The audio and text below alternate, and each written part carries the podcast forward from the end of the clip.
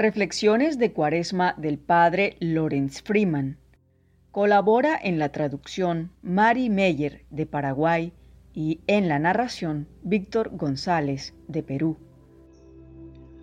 Lunes de la segunda semana de Cuaresma. Es difícil meditar cuando tenemos dolor de muelas o nos agobia la tristeza o la ansiedad, el hambre o incluso una congestión nasal. En los días de la fe colectiva, la gente entendía mejor los consejos de mantenerse saludable para poder rezar. Hoy, cuando nos resulta difícil superar mi experiencia como la prueba y el significado de todo, llegamos a la meditación como una herramienta para el bienestar. Quizás el problema es que tenemos que saltar a la parte honda, nuestra poca formación religiosa o espiritual no nos ha preparado para el sufrimiento ni para la disciplina de una práctica centrada en el otro, como es la meditación.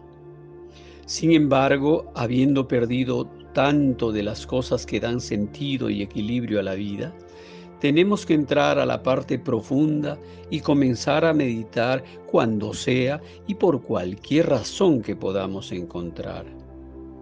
Luego, eventualmente, si perseveramos, descubriremos que la experiencia en sí nos enseña una lección inestimable, el ir más allá de nuestra propia experiencia. Digamos que estás meditando regularmente. La vida es tranquila y regular y tiene brillo y promesa. Luego, una aflicción la muerte de un ser querido, una pérdida personal, una separación o rechazo o una enfermedad, interrumpe tu vida y un rayo de hierro entra en tu alma. Sigues meditando, porque la práctica, sin tener en cuenta en qué parte del ciclo de crecimiento te encuentres en ese momento, se ha introducido en tu piel y en tus biorritmos.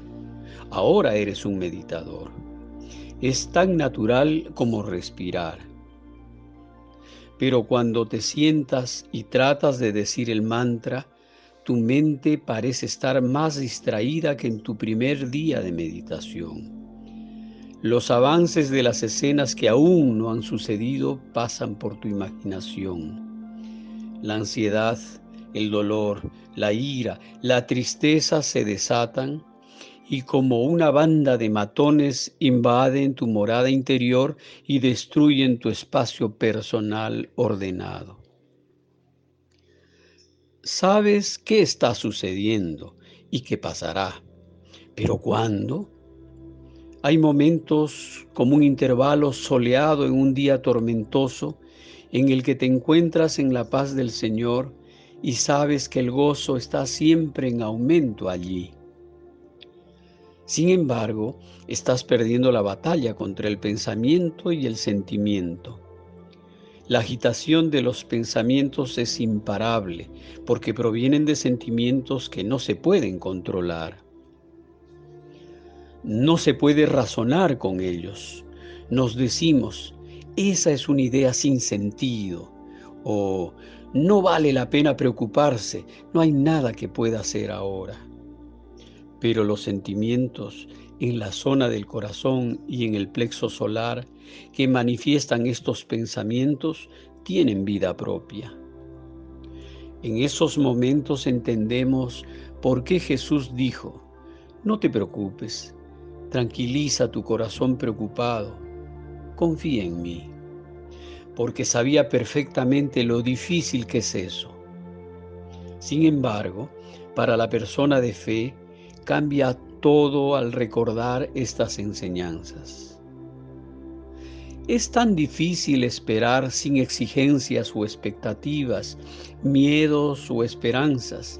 Es tan difícil no planear un futuro irreal que tenemos que construir con la imaginación antes de poder fantasear sobre ello. Pero es la irrealidad de todo esto lo que nos pesa y es agotador. Estamos conflictuados, imaginándonos lo que podría suceder, arrojados de la esperanza a la desesperación, pero también temiendo el final del tiempo de espera, por si la realidad resulta ser peor de lo que nos imaginamos.